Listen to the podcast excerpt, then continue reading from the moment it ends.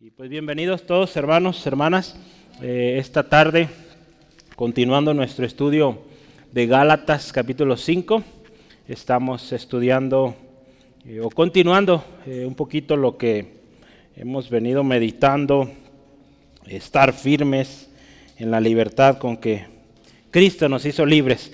Y yo quiero hoy titular este mensaje, La batalla constante por nuestra alma.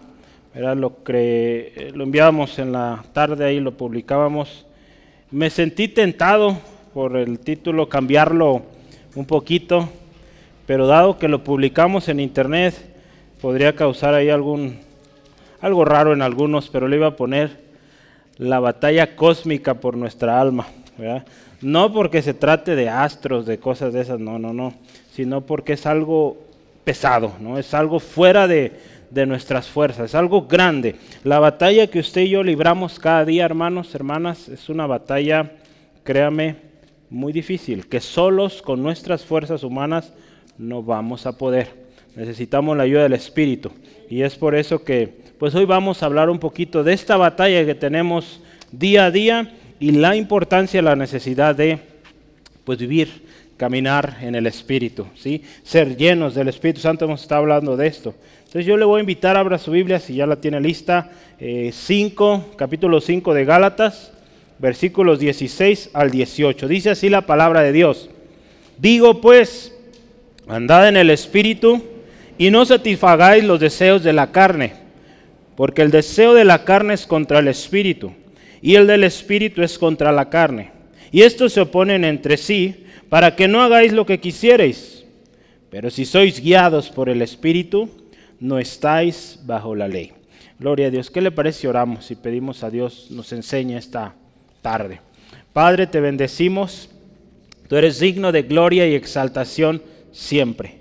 Hoy reconocemos que tú eres nuestro Dios, el Dios soberano, digno de toda alabanza. Señor, hoy pedimos que tu Espíritu Santo nos guíe, nos enseñe esta tarde, conociendo que es real tu palabra, es poderosa tu palabra Hoy pedimos que hables conforme a la necesidad, eh, conforme al entendimiento de cada uno de los que estamos aquí presentes. Señor, sea tu nombre siempre exaltado. En el nombre de Jesucristo. Amén. Hay una batalla, hermanos, y esta es real. Y es una que no podemos librar con nuestras propias fuerzas ni con nuestros medios humanos o con las cosas de, esta, de este mundo palabra de Dios nos habla que hay una batalla y esta batalla es espiritual, que se libra cada día en todo creyente. ¿sí? Se trata de una batalla en la cual usted y yo tenemos que definir de qué lado estamos. ¿sí? O caminamos con la ayuda o con el ayudador que Cristo nos dejó, que es el Espíritu Santo, o caminamos pues satisfaciendo la carne. ¿verdad? Hoy vamos a hablar de estas dos dos maneras de caminar, ¿verdad? Eh, o caminamos con la ayuda que el Señor Jesús nos da, o caminamos siguiendo nuestros propios instintos humanos, nuestra carne. Y yo quiero decirle, cuando se trata de algo tan valioso como nuestra alma, yo creo que vale la pena poner mucha atención a lo que dice la palabra. ¿sí? Pedirle al Espíritu Santo, como orábamos ahorita, que nos enseñe y nos guíe a toda verdad. es su función el Espíritu Santo, enseñarnos, guiarnos a toda verdad. Entonces, cuando usted y yo oramos, Espíritu Santo, guíame a toda verdad, yo ponía aquí unas notas. Cuidado con lo que pides, ¿verdad? Porque esto va a incluir que el Espíritu Santo también pues, nos va a redarguir, nos va a convencer de ese pecado que a veces no hemos dejado, ¿verdad? Si obedecemos, pues gloria a Dios, vamos avanzando. Pero si no, si no obedecemos, pues condenación y juicio. Entonces, eh, yo le animo, meditemos en este tiempo un poco de esta batalla constante, esta batalla diaria que nos atañe, que nos debe importar como cristianos. ¿sí? Entonces, yo quisiera empezar eh, el primer subtema, está tomando notas, acuérdense, es un estudio bíblico, entonces hay que venir con su libreta. Y la primera nota aquí es vivir en el Espíritu. Vamos a ver qué significa esto.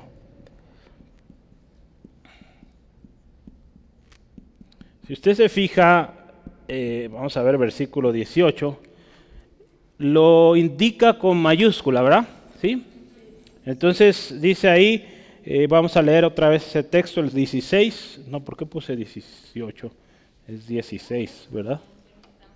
Nos adelantamos, ¿verdad? No, vivir en el Espíritu, versículo 16 dice, digo pues, andad en el Espíritu y no satisfagáis los deseos de la carne. Eh, la semana pasada eh, hablamos un poquito de, de esta parte, el hermano Esteban nos compartía de cómo usar bien la libertad que nos ha sido dada, ¿verdad? Eh, ¿Cómo dice ahí la palabra? No usar esa libertad como ocasión para la carne. Veríamos la, la parte de la ley que sí debemos seguir, ¿sabe cuál es? ¿Sí se acuerda? Amarás a tu prójimo, ¿verdad? Pero antes de esa, ¿cuál es? Amar a Dios, ¿verdad? Sobre todas las cosas, ¿verdad? Entonces, y, hay una, esta, esta reflexión de la semana pasada hablaba de esta parte, del versículo 17, ¿se acuerda qué dice? Habla de morderse y comerse unos a otros. ¿verdad? Qué, tremenda manera de terminar de Pablo, ¿verdad? Eh, pero fíjese, definitivamente indica eh, una razón de, eh, de ser, porque Pablo está animando a los corintios a volver al camino. Varias veces los ha reprendido, quien los, quien los ilusionó, quien los descarrió, ¿verdad? quien los eh, una de las palabras, ¿se acuerda que usábamos ahí? O Gálatas, el versículo 3, dice, Gálatas insensatos, ¿quién nos fascinó para no obedecer a la verdad? Pablo está preocupado por el estado de estos hermanos y su lenguaje es, es fuerte, directo. Sí, entonces, mire, Pablo termina esta sección que veíamos la semana pasada, eh, donde nos ha estado hablando de esta libertad que tenemos en Cristo, que nos ha hecho, vaya la redundancia, libres. Y, lo resume de una manera muy sencilla. El hecho de que usted y yo seamos libres, y él termina ahí, para que nos sirvamos a unos a otros por amor, ¿verdad? Por amor. Eh, Santiago, en Santiago capítulo 2, versículo 8, él describe qué significa cumplir la ley, la ley, perdón, la ley real. ¿sí? ¿Y cuál es esta? Amarás a tu prójimo como a ti mismo. En esto se resume la ley. Entonces es importante, fíjese, que en el discurso de Pablo él termina hablándoles, estén firmes, verá, empieza el capítulo 5, estén firmes en la libertad con que Cristo nos ha hecho libres, no estéis otra vez en el yugo de esclavitud, ¿verdad? y les lleva a través de, de este tema y termina con una advertencia. Cuidado, cuidado hermanos, ¿verdad?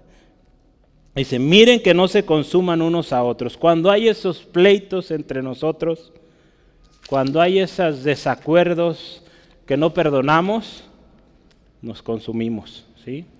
Y, es tan tremendo, y, lo hemos dicho también, es una ofrenda tremenda al testimonio de la iglesia, vivir peleándonos. ¿sí? Es triste que en muchas locaciones, en pueblos, ciudades, eh, el cristiano es conocido como alguien que está de iglesia en iglesia. Y eso no debe ser así. Porque ya no quedó a gusto en un lugar, se peleó, ya vamos a otro lado. No debe ser así. Pablo advierte, tengan cuidado con esto. ¿sí? Entonces, eh, Pablo ahora este texto empieza, ¿por qué estoy hablando un poquito de lo de antes? Es porque el versículo 16 que vamos a ver hoy dice, digo pues, ¿verdad? Entonces, esto conecta. ¿sí? Eh, la nueva versión internacional dice, así que les digo, ¿sí? Entonces, eh, no podemos andar en amor, ¿verdad? Como Pablo dice, que nos amemos, que sirvamos unos a otros. No podemos andar en ese amor sin la ayuda de Dios. ¿sí? Podremos esforzarnos por amar a alguien, pero a la primera falta, a la primera falla, nos vamos a enojar. Es por eso que Pablo continúa su tema, ¿verdad? Él les acaba de decir, ámense. ¿sí? Sírvanse unos a otros por amor. Y los hermanos dirán, ay, qué difícil, pero dice, si ustedes andan en el Espíritu, sí se puede, ¿sí? Entonces vamos a ver un poquito, fíjese, dice andar en el Espíritu o vivir en el Espíritu. ¿Cómo lo puse yo ahí? Vivir. Vivir o andar, ¿verdad? Hay unas versiones pone como vivir o, andar. Eh, ¿Qué otras palabras? Fíjese, caminar en el Espíritu. Eh, diferentes maneras de decirlo. La nueva traducción viviente dice Dejen que el Espíritu Santo les guíe. ¿Sí? La traducción lenguaje actual dice, obedezcan al Espíritu Santo de Dios. Entonces nos habla de una obediencia, de un caminar con el Espíritu Santo, de un dejar, permitir que el Espíritu Santo nos, nos guíe. Nos habla entonces de una comunión con el Espíritu Santo. Por algo Dios nos llama este año a ser llenos del Espíritu Santo, porque lo necesitamos. Hay un ministerio que Dios tiene para usted y el Espíritu Santo forma parte esencial. La respuesta de Pablo a cómo andar en amor, hermanos, los unos a otros, o de cómo estar firmes en esta libertad con la que Cristo nos hizo libres, radica en que el Espíritu Santo more en nosotros. ¿sí? Eh, utilizando las diferentes versiones, fíjese, eh, se trata de andar, ya vimos, vivir, caminar, obedecer lo que dice el Espíritu Santo. ¿sí? En otras palabras, dejarnos influenciar, dejarnos guiar por el Espíritu. ¿Sí? Entonces vamos a hablar mucho de esto porque hoy, para que esta batalla constante, diaria que usted y yo llevamos, sea exitosa y ganemos, hermanos, y lleguemos a la meta final, tenemos que andar, como dice Pablo aquí, andar en el Espíritu. ¿sí? Entonces, y queremos entender más de qué se trata esto.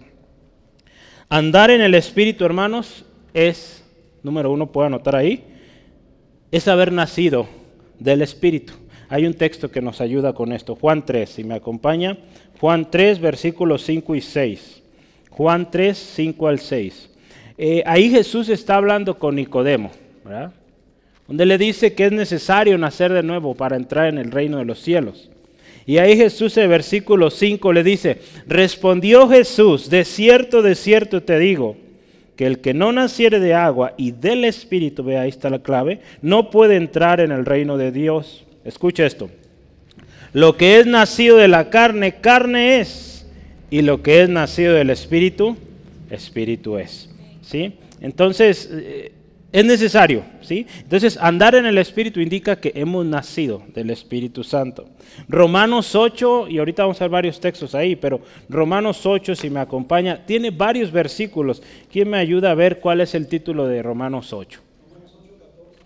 Romanos, ahorita vamos a leer ese justamente, sí viviendo en el Espíritu, ¿verdad? Todo el capítulo, o prácticamente todo el capítulo habla de esto, vivir en el Espíritu. ¿Cómo es esta vida en el Espíritu? Vamos a leerlo. 8.1 eh, dice, ahora pues, escuche esto, ninguna condenación hay para los que están en Cristo Jesús.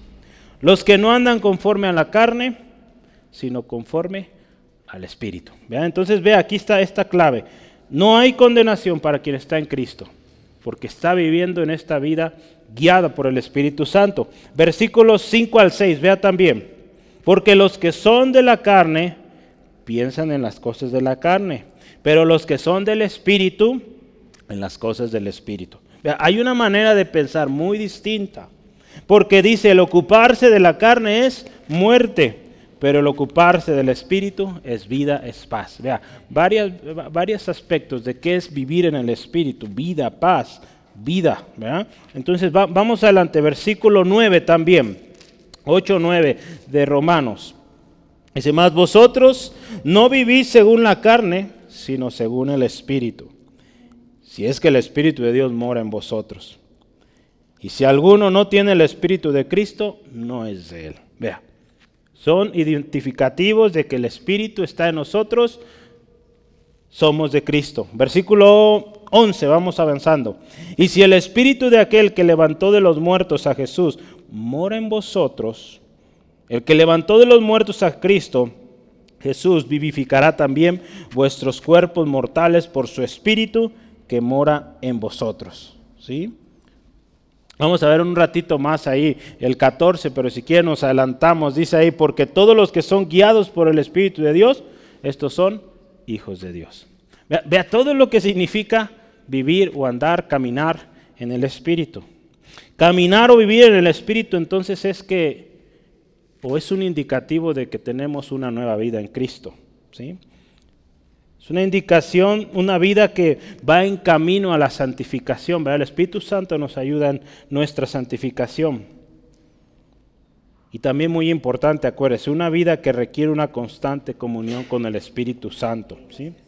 Usted y yo queremos llegar a esa meta final, necesitamos una comunión constante, íntima con el Espíritu de Dios. En otras palabras, hermanos, como cristianos, usted y yo necesitamos la ayuda del Espíritu Santo. Si queremos esta batalla, o estas batallas, ¿verdad? Porque es una batalla diario en contra de la carne, pues ganarlas y al final llegar a la meta. Si necesitamos su ayuda de manera continua, ahí Romanos 8 también seguimos, 26 al 27, escuche. Romanos 8, 26 al 27, en cuanto a la oración, vea. Y de igual manera el Espíritu, vea esto, nos ayuda en nuestra debilidad. Pues qué hemos de pedir como conviene, no lo sabemos, pero escuche, el Espíritu mismo intercede por nosotros con gemidos indecibles. Mas el que escudriña los corazones sabe cuál es la intención del Espíritu, porque conforme a la voluntad de Dios intercede por los santos. Vea toda la, bendición que hay de vivir en el Espíritu. El Espíritu Santo asiste o nos ayuda en nuestra oración para que ésta sea de acuerdo a la voluntad de Dios, sea escuchada. ¿Sí? Gloria a Dios. Fíjese, en las próximas semanas vamos a hablar más sobre la evidencia de, vivir en el Espíritu. Verá, no me quiero adelantar tanto a ver cómo lo vamos a organizar, pero usted sabe, el fruto del Espíritu, ¿qué es? Gálatas 5:22 en adelante. Amor, gozo, paz, paciencia, benignidad, bondad, fe, mansedumbre, templanza. ¿Sí? Muy bien, se lo saben. Gloria a Dios. Entonces, fíjese, yo quiero leerle una porción de un escrito de este hermano Sproul. Y él decía así, y le va a sonar conocidas estas expresiones. La gente muchas veces dice, no sé si ha escuchado esto, Ven a Jesús y todos tus problemas se acabarán. ¿Han escuchado eso alguna vez? A veces se escucha mucho eso. Uno de los días más importantes o más felices en mi vida, este hombre dice, fue el día que vine a Jesús. Pero ese fue el día en que mi vida comenzó a complicarse. sí, escuche esto. Agustín decía, cuando todavía estás en la carne, tienes un jinete en tu espalda. Vea cómo usaba este hombre. ¿Y saben cuál es ese jinete? El diablo. En Efesios, eh, en Efesios Pablo habla de la vida antes de Cristo como siguiendo la corriente de este mundo, conforme al príncipe de la potestad del aire. Si ha escuchado este texto, ¿verdad? Efesios 2.2. Entonces, aquí este autor, Agustín, decía, el diablo cabalgaba sobre tu espalda, él tenía las riendas de tu vida. Su boca estaba en tu boca y hacía lo que él quería que hicieras.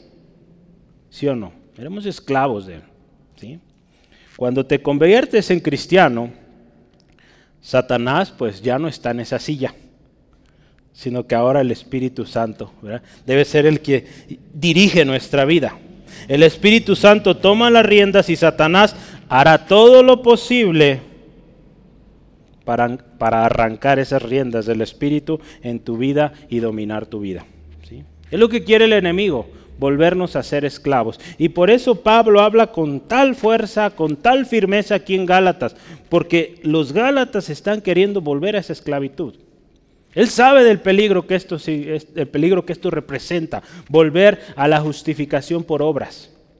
¿sí? Entonces es algo serio, ¿verdad? Y yo les decía al principio, se trata de nuestra alma y hay que con todo cuidarla. ¿sí? Gloria a Dios. La riqueza, fíjese a mí, me encantó esto. Vamos a ver en unos momentos algo de, las traducciones. Pero mire, lo siguiente, ya vimos andar o vivir en el Espíritu. El texto nos dice, andad en el Espíritu y no satisfagáis los deseos de la carne. Entonces, esto de los deseos de la carne, ¿qué es esto de los deseos de la carne? ¿Sí? La nueva versión internacional lo, lo llama como la vida pecaminosa. ¿Sí? La nueva traducción viviente dice, por eso les digo, dejen que el Espíritu les guíe en la vida. Entonces, fíjese, no se dejarán llevar por los impulsos de la naturaleza pecaminosa. Podríamos pensar que las traducciones eh, modernas usan más este término. Entonces, o no se dejarán llevar por la vida pecaminosa. ¿no? Eh, aquí en la Reina Valera, la mayoría tenemos esta, que dice, andad en el Espíritu y no satisfagáis, satisfagáis los deseos de la carne. Sí dice así, ¿verdad? Las versiones más modernas dice, anden o caminen con o dejen que el Espíritu les guíe, entonces no van a satisfacer a los deseos de la carne. En un sentido nos dice, si tú andas en el Espíritu, por lo tanto, no vas a andar siguiendo los deseos de la carne, ¿verdad? ¿Sí? Yo le voy a enseñar algo y yo cuando lo leía me, me llenaba de, de alegría y bendición esto, de cómo a veces el lenguaje antiguo, ¿verdad? O de las versiones antiguas que trataron de ser más fieles al, a los escritos o manuscritos de la Biblia, tienen mayor riqueza, ¿verdad? A veces las nuevas versiones nos van a ayudar a, entender un poquito en, nuestro lenguaje actual, pero aquí en particular esta parte que dice, no satisfagáis los deseos de la carne, yo buscaba esta palabra satisfagáis, ¿verdad? Es una palabra ya poco común, en España todavía se usa más, pero aquí las versiones Reina Valera 60, eh, la King James también todavía usa un término muy similar. Otorga o usa algo que se llama, le voy a decir cómo se llama eso, lo voy a anotar aquí, porque usa una cosa que se llama, en el español, es un modo verbal, le llaman, subjuntivo. ¿Alguien había escuchado esto? Sí, no. Ah, entonces no te acuerdas, Braulio. ¿Sí lo has oído? No, no se trata de matemáticas, ¿eh? Es, eh, esto es eh, literatura. ¿sí? El modo subyuntivo, le voy a explicar qué es, a lo mejor te vas a acordar, Braulio. ¿Sale? Muy bien, mire, el modo subyuntivo es que sugiere una actitud subjetiva respecto a lo hablado. Dice, pues, ¿qué significa esto? Queda igual, ¿verdad? Pero va a lo siguiente, escuche. Este modo subyuntivo significa o incluye posibilidad, expectativa, contingencia o deseo. Entonces, me gustó a mí la parte de expectativa. Cuando tú andas en el espíritu, usando la palabra esta más pegada al original, indica que hay una expectativa de que no satisfagas los deseos de la carne. ¿sí? Entonces se espera que haya fruto en tu vida y que no seas atraído por aquello. ¿sí? Entonces vea, en resumen, hay una expectativa en usted y yo de vivir en el Espíritu.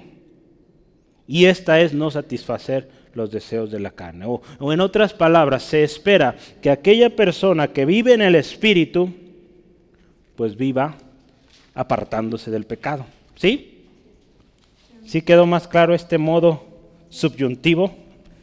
Eh, quizá nunca lo había oído, pero eso significa. ¿sí? Eh, esa parte de que hay una expectativa de. Y entonces vea la riqueza que hay el lenguaje español, eh, en este caso el inglés también ahí lo tuvo, pero el antiguo, ¿sí? que viene con más riqueza. Entonces vea, otra cosa que yo quisiera mostrarle hoy si está tomando notas, hay otra, otra palabra ahí que vamos a aprender hoy. La voy a escribir aquí.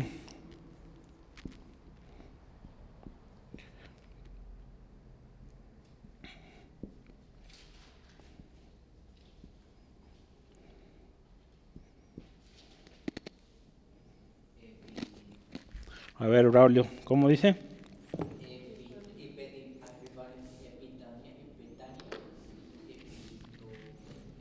Epizumia. Epizumia. Aquí está, perdón, aquí está el, acento.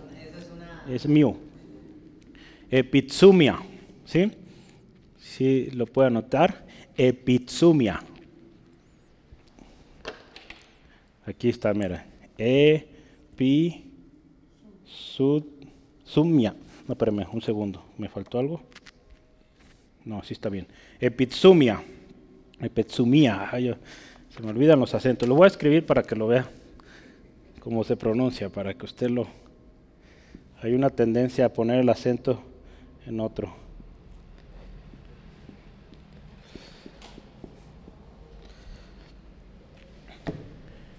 Este es una D, ¿eh? no es una O. A veces mis, mis Ds parecen O.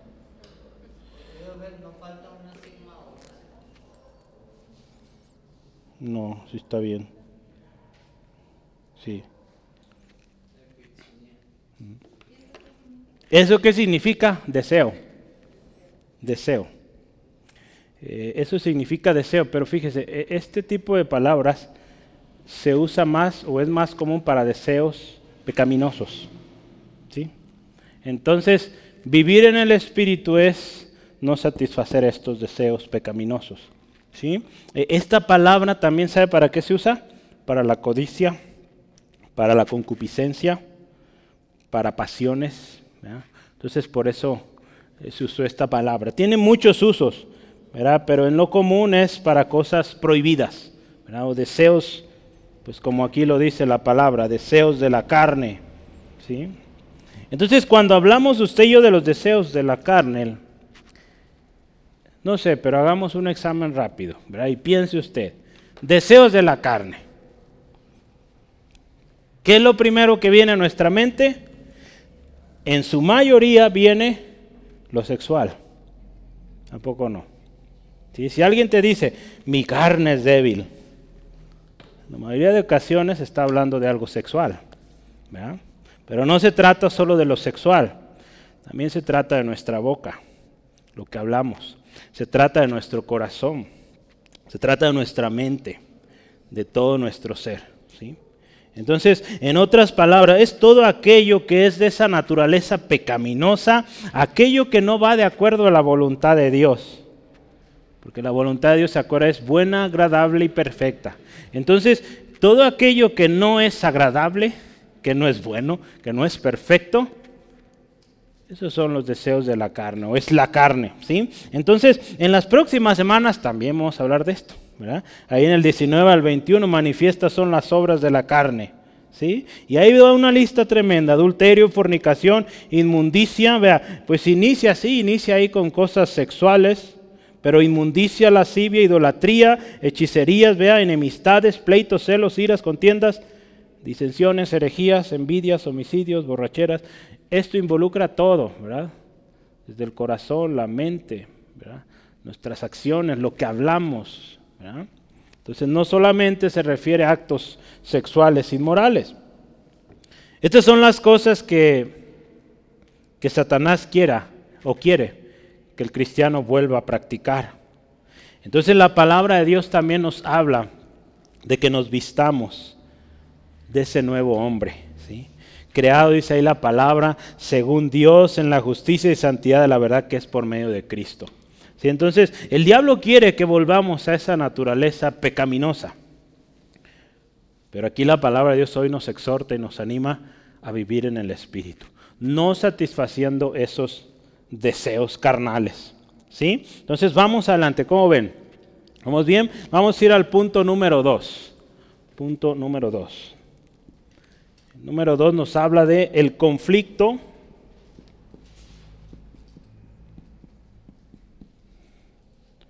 entre la carne y el espíritu.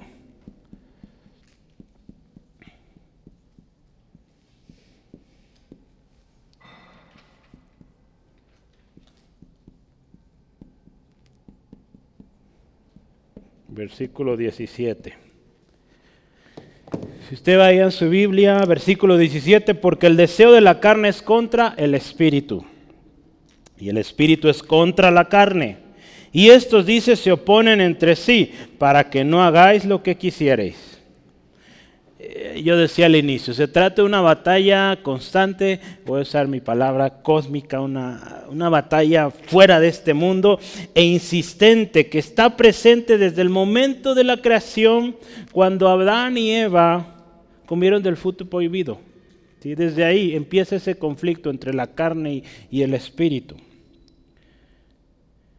Efesios 6:12 no sé si se acuerde, pero deja claro este tipo de batalla que usted y yo tenemos de manera continua. Vea qué dice ahí. Efesios 6:12 nos dice, ahí habla de la armadura de Dios, pero inicia esto, porque no tenemos lucha contra sangre y carne. Entonces no es una lucha con una persona, sino contra principados, potestades, contra gobernadores de las tinieblas de este siglo, contra huestes espirituales de maldad en las regiones celestes. Entonces es una batalla que usted y yo libramos continua y que requiere sin duda la ayuda del Espíritu Santo, hermanos, para vencer. ¿Sí? Entonces podemos entender, hermanos, que eh, la vida cristiana o, pensando en nuestra santificación no es algo que sucede de un día para otro. Requiere y lleva un proceso. Se trata de un proceso donde nuestra mente está siendo renovada o estamos siendo regenerados. Verá, yo quiero dos textos que leamos, por favor, Efesios 4, 22 al 24. Efesios 4, vea. Habla de la nueva vida en Cristo. Vea, ¿cómo es esta vida en Cristo?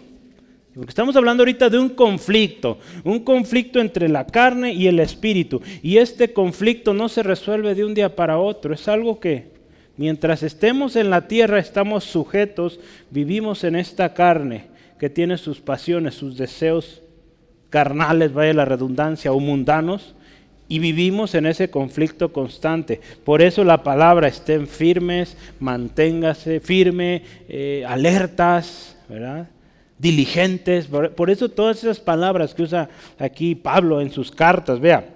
Leamos ahí estos textos donde nos hace mucho la comparativa de esta vida nueva en Cristo. 22 al 20, ¿qué dije?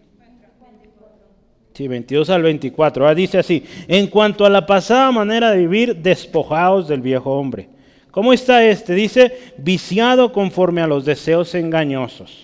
Y renovaos en el espíritu de vuestra mente. Una renovación constante. Y dice, vestíos del nuevo hombre, creado según Dios en la justicia y santidad de la verdad. ¿Sí? Entonces, fíjese, es un constante. Romanos 12.1 también conocido, Romanos 12, 1 y 2. Así que hermanos os ruego por las misericordias de Dios que presentéis vuestros cuerpos en sacrificio vivo, santo, agradable a Dios, que es vuestro culto racional. Y dice, no os conforméis a este siglo, sino transformaos por medio de la renovación de vuestro entendimiento. Y dice así, para que conozcamos o que comprobemos cuál es la buena voluntad de Dios, agradable y perfecta. Entonces, quiere usted, queremos conocer la voluntad de Dios, necesitamos vivir en el Espíritu. ¿sí? Queremos vencer eh, en este conflicto constante, necesitamos el Espíritu de Dios. La carne, hermanos, si usted y yo vemos, la carne desea su propia satisfacción. La carne desea su propia exaltación, se quiere enorgullecer. Esos son los deseos de la carne al final, satisfacerse y enorgullecerse, vanidosos, ¿sí? Los deseos del Espíritu, al contrario, los deseos del Espíritu en nosotros, es que glorifiquemos, exaltemos al Señor. Es que proclamemos el Evangelio. Es que nos sirvamos unos a otros por amor. ¿sí? Es que llevemos fruto. Es nuestra santificación, el deseo del Espíritu. Otra cosa es que nuestra oración sea escuchada, lo leíamos hace rato. Ese es el deseo o los deseos del Espíritu. Ayudarnos en nuestra debilidad. Cuando Juan, ahí en Juan 3:30, Juan el Bautista, dice estas palabras, es necesario que yo mengüe para que Él crezca. ¿sí? Entonces, la carne no quiere eso, la carne quiere enorgullecerse, subirse. Los deseos del Espíritu son contrarios. Los deseos del Espíritu habla de que Cristo sea exaltado y no nosotros. ¿sí? Juan 16, si me acompaña por favor, Juan 16, 13 al 15. Juan 16, 13 al 15. Dice así la palabra del Señor. Pero cuando venga el Espíritu de verdad, que dice, Él los guiará toda verdad, porque no hablará por su propia cuenta, sino que hablará todo lo que oyere, y os hará saber todas las cosas que habrán de venir. Escuche esto, los deseos del Espíritu. Él me glorificará, porque tomará de lo mío y os lo hará saber. ¿Sí? Qué hermoso, fíjese. Todo lo que tiene el Padre es mío y por eso dije que tomará de lo mío y os lo hará saber. ¿Sí? Entonces, seguimos en nuestro texto, Gálatas 5:14. Ya lo leíamos la semana pasada. Toda la ley en esta palabra se cumple. Amar a tu prójimo como a ti mismo. Cuando hablamos del Espíritu, vivir en el Espíritu se trata de esto, glorificar a Cristo, que Él crezca, que Él sea conocido, que nosotros menguemos, que nosotros servimos, que Cristo sea glorificado. ¿sí? todo esto. Y último, 5, 22 y 23. El fruto del Espíritu que ya hablamos, ¿verdad? De, eh, ahí en Gálatas. Esos son los deseos eh, o lo que debe surgir de una vida en el Espíritu. ¿sí? La única manera, dice un comentario, de no cargar o, no de, o, de, o de no caer presos en los deseos de la carne, hermanos, es vivir en el Espíritu. Esa es la única manera. ¿sí? Porque si se fija Pablo ahí en el 5.5 de Gálatas, dice, nosotros aguardamos. Vea, 5.5 dice, pues nosotros, escuche esto, por el Espíritu aguardamos por la fe de la esperanza de la justicia. ¿sí? Dice, por el Espíritu es que nosotros podemos permanecer con esa fe en la esperanza. ¿sí? Entonces, de otra manera no se puede. Hoy en día hay muchos programas de ayuda o autoayuda que buscan cambio en la persona, pero ese cambio no es permanente. Solo Cristo lo puede dar a través de su Espíritu en cada uno. ¿sí? Entonces fíjese, dice ahí Pablo, le dice a los hermanos, hay un conflicto entre la carne y el Espíritu. Los deseos de cada uno son contrarios, dice, se oponen entre sí. Y termina ese texto, versículo 17 de nuestro texto principal, eh, Gálatas 5, dice, para que no hagáis lo que quisieres. Esta batalla entre los deseos de la carne y del espíritu otorga una resistencia a lo que usted y yo queremos hacer, ¿sí? No nos permite hacer, fíjese, vamos a ver algo bien interesante, tanto hacer lo bueno como lo malo, viendo los diferentes ángulos. Vea, escuche esto, alguien que vive en la carne, desea salir de eso. Por ejemplo, una persona que es adicto al alcohol o alguna droga, desea salir de eso, pero no puede, por sus propias fuerzas. Él anhela salir de eso. Y a veces podrá cambiar, ya no bebe vino, pero ahora fuma. ha cambiado esa adicción por otra cosa. ¿sí? Entonces, quiere salir de eso, pero no puede, porque es esclavo. Si lo vemos del otro lado, fíjese, bueno, continuando en esto, dice, la ley escrita en sus corazones o sus conciencias les acusa o los defiende, dependiendo si su conciencia ya se ha corrompido. Esto va ahí en Romanos. Pero fíjese, no le va a ser posible a una persona que es esclavo del pecado, no le va a ser posible ser libre por sus fuerzas. ¿sí? Entonces este texto que nos dice aquí, para que para que no hagáis lo que quisieres, ¿verdad? este conflicto que hay, ¿verdad? dado que las cosas de la carne o los deseos de la carne van en contra de los del espíritu y viceversa, los deseos del espíritu van en contra de la carne, podemos indicar que en ambos lados está habiendo resistencia. Por el lado de la carne, si tú vives en la carne, el enemigo no te va a querer soltar. ¿sí? Tú quieres ser libre, por tus propios medios, tus fuerzas, no puedes. Ocupas al Señor, ocupas a Cristo. ¿Sí? Si nos vamos del otro lado, alguien que vive en el Espíritu, ¿sí? tiene una naturaleza, seguimos teniendo una naturaleza carnal. ¿sí? Vivimos en este cuerpo carnal, sujeto a deseos. ¿sí? ¿Sí? Que quieren hacer lo malo, pero el Espíritu Santo con nosotros nos convence de pecado, de justicia y de juicio, para que no hagamos otra vez lo que queremos hacer, lo que esta carne quiere hacer. ¿Sí quedó claro esto? ¿Sí entendemos? Ah, sí, entendemos. Ah, ok, muy bien. Gloria a Dios. Entonces, fíjese, hay oposición de los dos lados. Si usted está llevando una vida en la carne, ¿ya? digo, aquí no hay de esos, ya no vivimos en la carne, ¿verdad? pero si alguien del mundo que vive sin Cristo, desea salir de ahí, por sus fuerzas no va a poder. Hoy tenemos mucha gente que busca y se esfuerza y logra grandes cosas, pero no puede ser libre, porque termina y sigue siendo esclavo de la carne. Entonces hay algo que lo detiene, no puede ser libre. Si usted y yo vivimos en el Espíritu, también acuérdese, el Espíritu Santo es quien nos guía y ahí está recordándonos ¿sí? lo que Jesucristo enseñó, guiándonos ¿verdad? a toda verdad. En esa verdad incluido está aquellas cosas que no le agradan a Dios y que estamos haciendo. Y ahí va a estar el Espíritu Santo. ¿sí? decía hace rato, hay de nosotros, ¿verdad? Si somos desobedientes. Porque el Espíritu Santo también puede ser, lo hemos visto, contristado.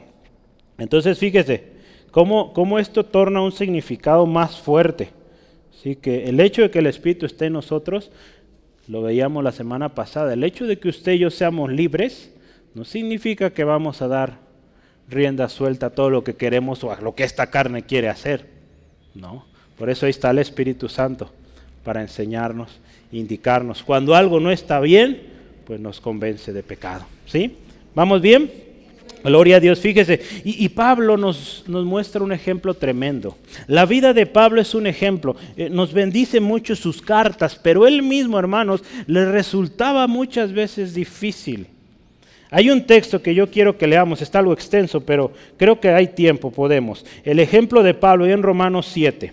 Romanos 7, por favor acompáñeme. Habla de esta lucha, de este conflicto diario que usted y yo llevamos. Eh, Romanos 7, versículos 14 al 24. Escuche esto. Romanos 7, 14 al 24. Vea qué dice. Porque sabemos que la ley es espiritual. Mas yo soy carnal, vendido al pecado. Porque hago, porque dice, porque lo que hago no lo entiendo pues no hago lo que quiero, ve ahí. No hago lo que quiero, sino lo que aborrezco, eso hago. Y si lo que no quiero, esto hago, apruebo que la ley es buena. De manera que ya no soy yo quien hace aquello, sino el pecado que mora en mí. Y yo sé que en mí, esto es, en mi carne, no mora el bien, porque el querer hacer, el querer el bien está en mí, pero no el hacerlo porque no hago el bien que quiero, sino el mal que no quiero. Eso hago. Y si hago lo que no quiero, ya no lo hago yo, sino el pecado que mora en mí. Así que queriendo yo hacer el bien, hallo esta ley, que el mal está en mí. Porque según el hombre interior me deleito en la ley de Dios, pero veo otra ley en mis miembros que se revela contra la ley de mi mente y que me lleva cautivo a la ley del pecado que está en mis miembros. Miserable de mí, ¿quién me librará de este cuerpo de muerte? Vea, Pablo le resultaba difícil esta lucha. Hace ya algunos años hablamos de esto cuando pasamos por ahí, más bien meses, eh, por Corintios o 2 Corintios 12. Él tuvo que entender, hermanos, Pablo le resultaba difícil este aguijón, ¿se acuerda? Y que había orado al Señor tres veces. Y él tuvo que entender esto, que la gracia del Señor es suficiente, ¿sí? que su poder se perfecciona en su debilidad. Entonces, eh, el hecho de que Pablo tuviera esto, ahí lo indica él, es porque él había tenido unas tremendas revelaciones. Y para que no se ensalzara, no se enorgulleciera, ese aguijón ahí estaba. Para que no diera lugar al orgullo. Entonces, es naturaleza o esta nuestra naturaleza carnal, hermanos. Y es por ello que nosotros cada día debemos venir a la cruz. ¿sí? Lucas 9:23 nos dice, Jesús decía a todos, si alguno quiere venir en pos de mí, niéguese a sí mismo, tome su cruz cada día y sígame. Entonces se trata de un constante. ¿sí? Esta guerra constante o este conflicto constante nos recuerda también, fíjese, nuestra condición humana. ¿sí? A veces eh, personas son muy lastimadas en la iglesia. Ahí tenemos que tener mucho cuidado con esto, pero sucede que ponemos más la mirada en el hombre que en Cristo. ¿sí?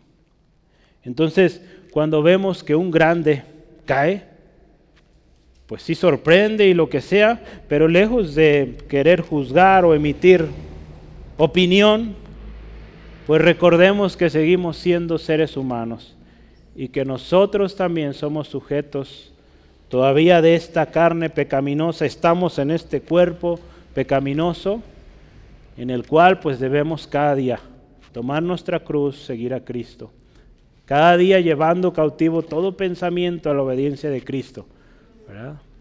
Pidiendo al Señor, Señor, guíame, enséñame. ¿sí? Gloria a Dios. Fíjese, el andar en el Espíritu entonces requiere una cooperación mutua, así le puse acá, ¿no? El Espíritu Santo por un lado y nosotros también. Pues número uno, pues creyendo y obedeciendo a lo que Él nos está indicando. Hay un texto con el que quiero cerrar este, este segundo punto y es eh, Segunda de Corintios 10. Segunda de Corintios 10, versículos 3 al 6. Segunda de Corintios 3, no, 10, perdón, 10, 3 al 6.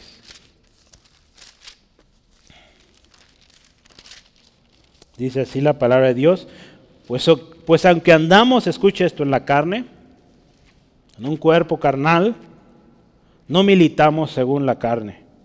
Porque las armas de nuestra milicia, escuche esto, no son carnales, sino poderosas en Dios para destrucción de fortalezas, derribando todo, derribando argumentos y toda altivez que se levante en contra del conocimiento de Dios, y llevando cautivo todo pensamiento a la obediencia a Cristo. Y estando prontos, dice aquí, para castigar toda desobediencia cuando nuestra obediencia sea perfecta. Y entonces vea, es una batalla constante y que debemos entender, seguimos en un cuerpo carnal, ¿sí? sujeto a apetitos, deseos, pero hay que pues vivir en el Espíritu, buscar la guianza del Espíritu, buscar la llenura del Espíritu Santo y solo así vamos a poder ganar esto. ¿Sí? Eh, gloria a Dios. Y pues yo quiero terminar esta, esta tarde con, con un último subtema número 3, los beneficios de ser guiados por el Espíritu. ¿sí? Número 3, los beneficios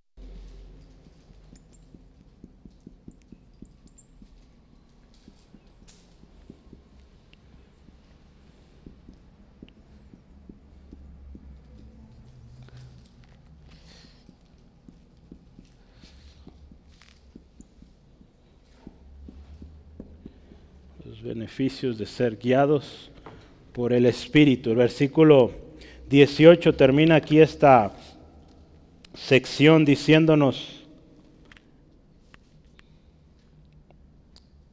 pero si sois guiados por el Espíritu, no estáis bajo la ley. Ahí está. La batalla, es real y es difícil. ¿sí? De hecho, es imposible para el hombre con sus propias fuerzas. Pero si usted y yo somos guiados por el Espíritu, dice aquí el texto, no están bajo la ley. En otras palabras, si usted y yo somos guiados por el Espíritu de Dios, podemos estar seguros, hermanos, que agradamos al Padre porque hacemos las obras de nuestro Padre. Y por consiguiente, acuérdese, somos hijos libres del yugo de esclavitud. ¿sí? Entonces ya no estamos bajo esa ley, justificación por obras, ahora gracia. Gracia de Dios, misericordia de Dios. ¿sí? Cuando usted y yo vemos eh, en el Antiguo, perdón, en el Nuevo Testamento, habla mucho sobre eh, el Espíritu Santo, o la llenura del Espíritu Santo, o la guianza del Espíritu Santo en el creyente.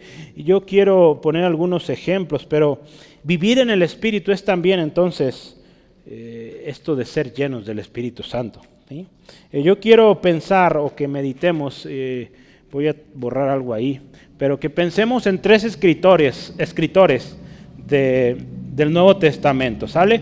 Tres escritores que hablan de la, llenura del Espíritu Santo o la guianza del Espíritu Santo en el creyente.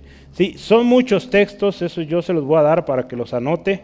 Entonces, eh, tres escritores que yo quisiera que, que liste ahí y en casita por favor lleve tarea esto, lea los textos, medítelos y, se va a dar cuenta la gran bendición, porque estamos hablando de eh, beneficios de ser guiados por el Espíritu, ¿sí? Entonces Lucas va a ser nuestro primer eh, escritor aquí, Lucas. ¿Qué libros escribió Lucas? ¿Hebreos? Ah, hechos. Hechos nomás. También Lucas. Lucas, ¿verdad? Que lleva su nombre. Bueno, miren, mejor se los dicto. ¿Cómo será bueno? Sí, ¿verdad? porque mis letras no le van a entender. bueno, Lucas, fíjese, primero, eh, aproximadamente 14 veces habla sobre ser llenos del Espíritu, el Espíritu Santo. Comúnmente cuando Lucas, en sus escritos, tanto en Lucas como en Hechos, cuando él hablaba de, de esta parte de ser lleno del Espíritu Santo, hablaba de una preparación para proclamar el Evangelio de Cristo. Era como el mensaje común entre la mayoría de los textos. Entonces le voy a dar todos los textos. Lucas, en Lucas va a haber primero Lucas 1, 15 al 17. Lucas 1, 15 al 17, Lucas 1, 41 al 45 y también del 67 al 79. ¿Sí? Ahí van tres versículos. Y el último es Lucas 4, del 1 al 5. ¿Sí los anotó todos? En Hechos, ahora vamos a ver en Hechos. En Hechos 4, 8 al 12. Es Pedro hablando. Eh, Hechos, perdón, 7, 55 al 60. Y último, Hechos 13, 9 al 11. Y nos falta uno de Hechos. Este es especial. Hechos 1, 4 al 8. Porque ahí es cuando Jesús dice, mandó a sus discípulos que no se fueran de Jerusalén, sino que esperaran la promesa, la promesa del Padre que esperaran esa unción de lo alto. ¿sí? Entonces vea, Lucas en sus escritos habla del Espíritu Santo como algo necesario en el creyente para ir y proclamar el Evangelio. ¿Sí? ¿Vamos bien? El segundo escritor que vamos a pensar es Juan.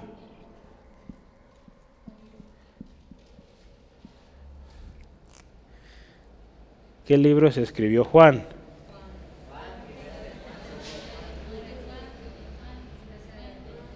Juan, primera de Juan, segunda de Juan, tercera de Juan y Apocalipsis. Ahí está. Muy bien. Juan escribe en Juan 1.33, cuando él dice esto. Él está recibiendo palabra de Dios que dice, sobre quien veas descender el Espíritu y permanece sobre él, ese es el que bautiza con el Espíritu Santo. ¿Sí? Entonces Juan presenta a Cristo como aquel que bautiza con el Espíritu Santo. Entonces vea, somos seguidores de Cristo. Ahí está, Jesucristo bautiza con el Espíritu Santo. ¿sí? Él fue el que nos da esta promesa y se cumple. ¿sí? Entonces vamos, último, el último personaje aquí, o el último escritor, ¿quién creen que sea? Pues Pablo, muy bien. Pablo, primero ahí tengo tres, partes. Pablo explica que el Espíritu Santo enseña a los creyentes a vivir por fe, ¿sí? según la gracia de Dios, y esto para vencer el poder del pecado. ¿sí? Entonces aquí Pablo lo presenta como aquel que nos enseña cómo vivir de tal manera que venzamos al pecado. ¿sí? Y hay dos textos, Romanos 8, 1 al 26. ya lo leíamos hace ratito, Romanos 8, 1 al 26 y lo que estamos viendo hoy, Gálatas 5, 16 al 26. Entonces, cuando Pablo presenta ya a los romanos, como también aquí a los Gálatas, cómo es, vivir en el Espíritu y con esto vencemos a la carne, vencemos al pecado. ¿sí? Pablo también cuando habla del Espíritu Santo, habla de caminar y vivir en el Espíritu. ¿verdad? Romanos 8, 4 y Gálatas 5, 16. Lo vimos.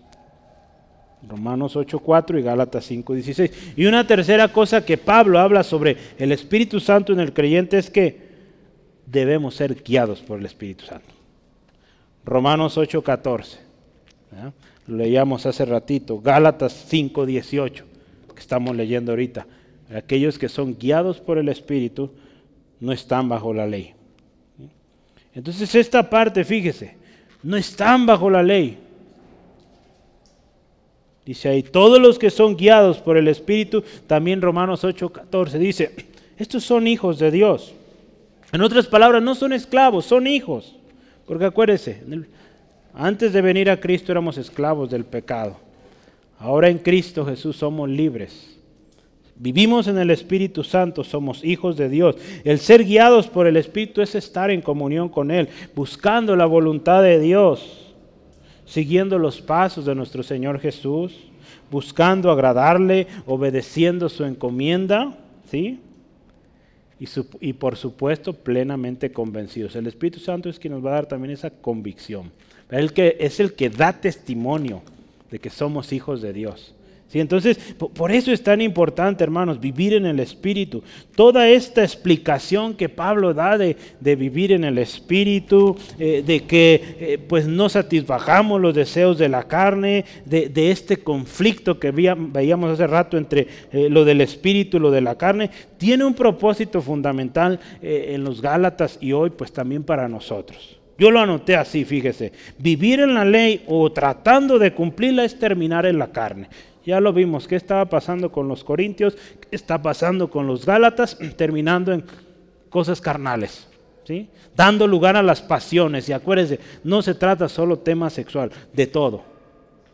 Palabrerías, hechicería, idolatrías, todo lo que viene ahí listado. En las próximas semanas vamos a hablar. Pero tratar de ser justificados mediante nuestras obras, terminamos en la carne. ¿sí? Y esto es pecado delante de Dios. ¿sí? No somos justificados por esto. Pero del otro lado, vivir y ser guiados por el Espíritu Santo significará, ya veíamos Romanos 8, ser hijos de Dios, ¿sí? libres y con una confianza de que usted y yo somos justificados mediante Jesucristo delante del Padre. ¿sí? Entonces, Pablo da todas estas explicaciones y sigue en ello, lo vamos a ver más, con ese propósito, que los hermanos en Galacia entendieran que de continuar siguiendo la ley, siguiendo estas prácticas, estos engañadores, pues ofensa a Dios, no justificados, condenados, juzgados eternamente. De lo contrario, viviendo en el Espíritu, pues libres, sin yugo. ¿sí? Voy a terminar con la conclusión. Dice así, andar en el Espíritu, hermanos, es ser guiados por Dios guiados por el Espíritu Santo, es obedecer lo que nos está indicando, es estar en la voluntad de Dios. Y muy importante, acuérdese, andar en el Espíritu es no satisfacer los deseos de la carne. Andar en la carne, acuérdese, de lo contrario es vivir, en algunas ocasiones hemos dicho esto, por instinto, o que, eh, en otras palabras, hacer lo que nuestra carne quiere. ¿sí? Esto deshonra a Dios. Acuérdese, por naturaleza, nuestra carne no quiere orar, no quiere alabar a Dios, no quiere leer la Biblia, ¿verdad? Pero tenemos que someterla cada día, someter, llevar a, cautivos de todo pensamiento a la obediencia de Cristo, llevar todos esos deseos al señorío de Cristo. Jesús es el Señor aquí en mi vida, en mi casa, y vamos a hacer lo que le agrada a Él. Hay una batalla real, hermanos. El Espíritu Santo en nosotros contra esa naturaleza pecaminosa. La carne, acuérdese, quiere volvernos a la esclavitud, pero el Espíritu Santo nos acerca a Dios. ¿sí? Nos acerca, nos santifica, nos da esperanza de una vida eterna.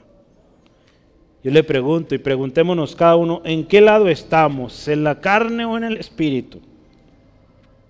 Acuérdese, es un proceso. Y todavía hay cosas en nuestra vida carnales que no hemos sometido o llevado al señoría de Cristo. ¿sí? Entonces vivir en el Espíritu significa estar sometiendo cada día aquello. ¿sí? No le digo que va a suceder de un día para otro. La palabra de Dios también nos lo dice. Cada día. Si usted ve ahí en Efesios, leíamos hace rato, habla de un constante. Las palabras que usa son de eh, verbos constantes, o sea que hay que estar llevándolo, hay que estarse renovando cada día, ¿sí? Entonces no es algo que sucede de manera instantánea, ¿sí? No podemos estar en ambos lados. Pablo en sus historias o en sus cartas habla mucho de esta batalla. Sin duda él, acuérdese, lo vivió en carne propia, él experimentó, fue testigo también de la gracia de Dios en su vida. ¿sí? Cuando él dice, he pedido tres veces me quite esto, pero no se ha quitado, simplemente esto, bástate mi gracia. ¿sí? Entonces, él fue testigo, hermanos. Hoy la gracia de Dios, acuérdese otra vez, es suficiente para usted y para mí. No lo hagamos en nuestras fuerzas, hagámoslo en el Espíritu, en el poder del Espíritu. ¿sí? Hay muchos beneficios, ya veíamos, de caminar en el Espíritu Santo. ¿sí? El Espíritu Santo, acuérdese, primero nos preparó para salvación. ¿sí? Porque por más bonito que haya hablado aquel predicador que nos compartió, no fue él quien nos convenció. Que usted pensaba eso, no fue él. Fue el Espíritu Santo quien nos convenció. Es quien convence. ¿Sí? Entonces, desde ese momento, convenciéndonos de pecado.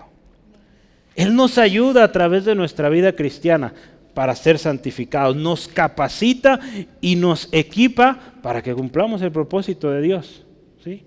para que lleguemos a la meta final, para que cuando nos presentemos delante del Señor recibamos estas palabras, bien, buen siervo fiel, lo poco fuiste fiel, sobre mucho te pondré. ¿sí? Entonces el Espíritu Santo ahí está acompañándonos. Por algo Jesús dice, no los voy a dejar solos, no los dejo huérfanos.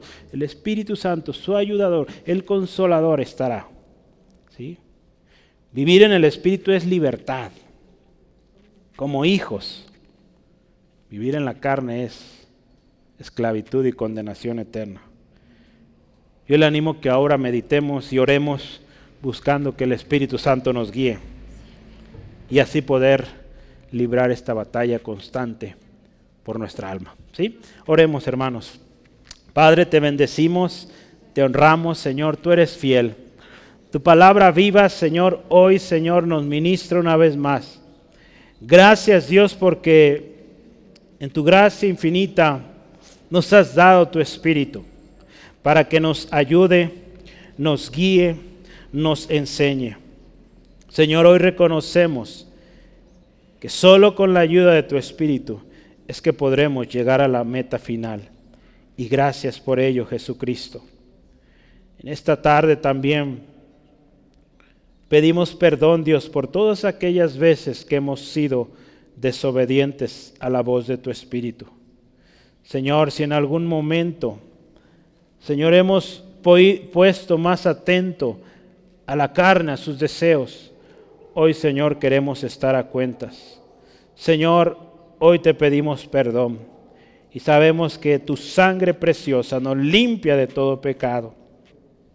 Hoy, Espíritu Santo, pedimos, sigue revelando. Aquellas cosas, áreas que no han sido sometidas en nuestra vida, que no, han hemos sometido al señorío de Cristo. Hoy, Señor, oramos y, Señor, hacemos un compromiso de obedecer. Y Señor, danos la fortaleza para hacerlo, Señor.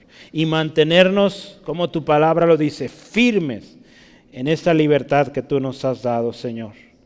Señor, que cada uno de nosotros, Señor, vivamos en un compromiso constante de buscar tu palabra, de obedecerla y compartirla fielmente, para que otros vengan a ti, Jesucristo, nuestro Señor y Salvador. Señor, hoy te pido, Señor, si hay alguien que hoy necesita reconciliarse contigo, Señor. Señor, si ha vivido satisfaciendo los deseos de la carne. Hoy, Señor, ruego por esta vida, Señor, que vuelva en amistad contigo, Señor. Gracias, Dios, porque tú no rechazas. Tú eres un Dios grande en misericordia, que restauras a aquel hijo pródigo que se ha alejado. Gracias, Dios, por salvación y vida para todo aquel que cree en ti, Señor. Te bendecimos, te exaltamos. Dios, guarda a mis hermanos en su regreso a casa, protégeles. Y Señor, que tu gracia, tu favor, tu misericordia con cada uno, Señor, a ti toda la gloria en el nombre de Jesucristo. Amén, gloria a Dios. Dios les bendiga, hermanos. Dios les bendiga grandemente. Cuídese y nos vemos con la ayuda y gracia de Dios mañana. Tenemos reunión de oración a las seis. Entonces, ya algunos domingos, perdón, viernes que no hemos tenido pues ya volvemos otra vez a la normalidad. Habíamos andado fuera, pero ya, volvemos.